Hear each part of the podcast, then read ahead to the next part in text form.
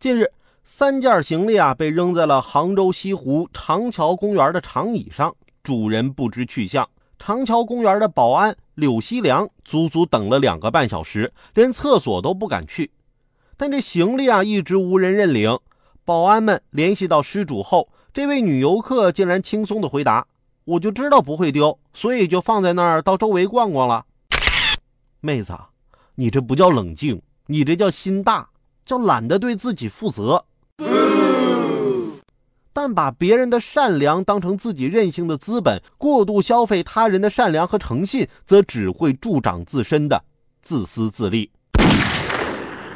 好了，今天的午后加点料，我们先聊到这儿。有更多新鲜事儿和段子，如果想和我分享，欢迎添加关注我的新浪微博八八九海鹏，或者在蜻蜓 FM 上搜索关注“评论来了”，让我们一起为你的午后加点料。